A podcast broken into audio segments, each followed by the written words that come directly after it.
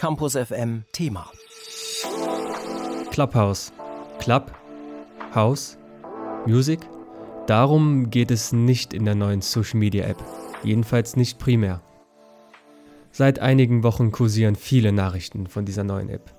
Ich denke, mittlerweile wissen schon einige, worum es dabei geht. Alle anderen möchte ich natürlich nicht mit ihrer Unwissenheit alleine lassen und gebe hier kurz mal die wichtigen Infos.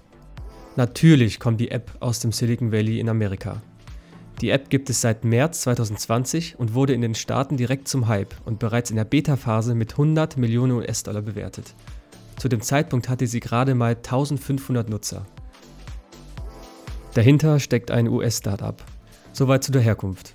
Du hast ein iPhone, jemand deiner Freunde besitzt bereits Clubhouse, perfekt. Dann brauchst du nur noch von einem dieser Freunde eine Einladung und schon kannst du dich in der App anmelden. Hast du keine Clubhouse-Freunde, kannst du auch fremde Personen um eine Einladung bitten. Du hast kein iPhone, dann hast du leider Pech gehabt.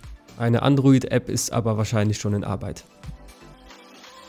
Das Prinzip mit der Einladung ist ein klassischer Marketingkniff, um Plattform exklusiv und damit interessant zu gestalten. Erinnert sich noch jemand an SchülerVZ? Auch damals musste man eingeladen werden, um sich an der Plattform anzumelden. Und wie geht es jetzt weiter, wenn man die App installiert hat? Es gibt Räume mit bestimmten Themen.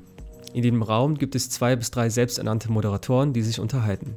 Jeder, der will, kann sich per Handzeichen melden, natürlich mit einem virtuellen Handzeichen und mitreden. Oder du hörst einfach nur zu, das geht natürlich auch. That's it. Das ist das grundlegende Prinzip von Clubhouse. Es ist quasi ein Podcast mit Mitmachfunktion, ein Live-Telefonat, eine auditive Talkshow, ein Gruppenchat, aber eben nur mit Sprache. Ich habe bereits Finn Kliman über Kunst philosophieren hören, amerikanische Life-Coaches zugehört, wie man Gewinn am besten maximieren kann. Und gerade jetzt. Und letztendlich darfst du theoretisch alles sagen, aber du wirst, aber irgendwann macht es dir so viel Arbeit über Gewissen. ist das, was man davor tun sollte.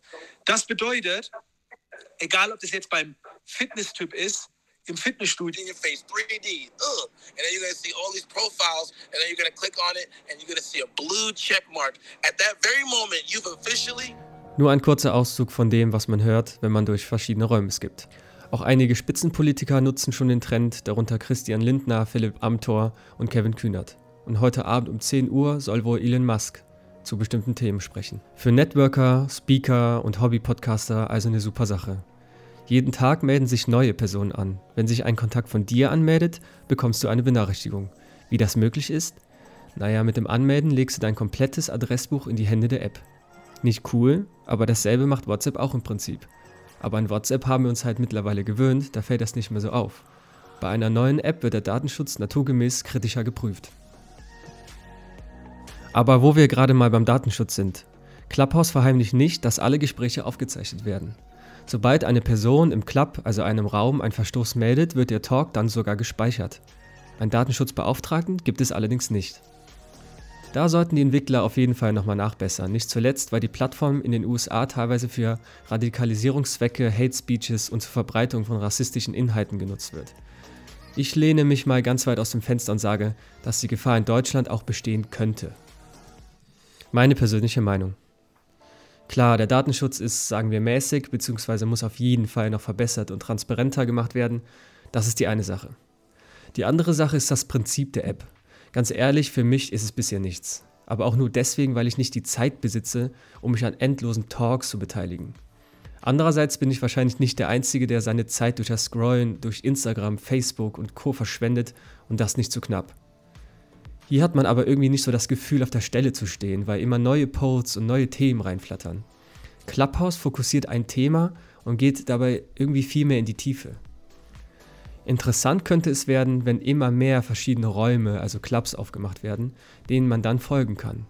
In solchen Räumen versammeln sich dann Menschen mit denselben Interessen, zum Beispiel Musikproduktion, Sportarten oder was weiß ich.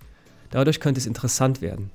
Aber das ist derzeit noch nicht so der Fall, auch wenn es immer mehr wird und außerdem ist es ja auch für jeden individuell anders.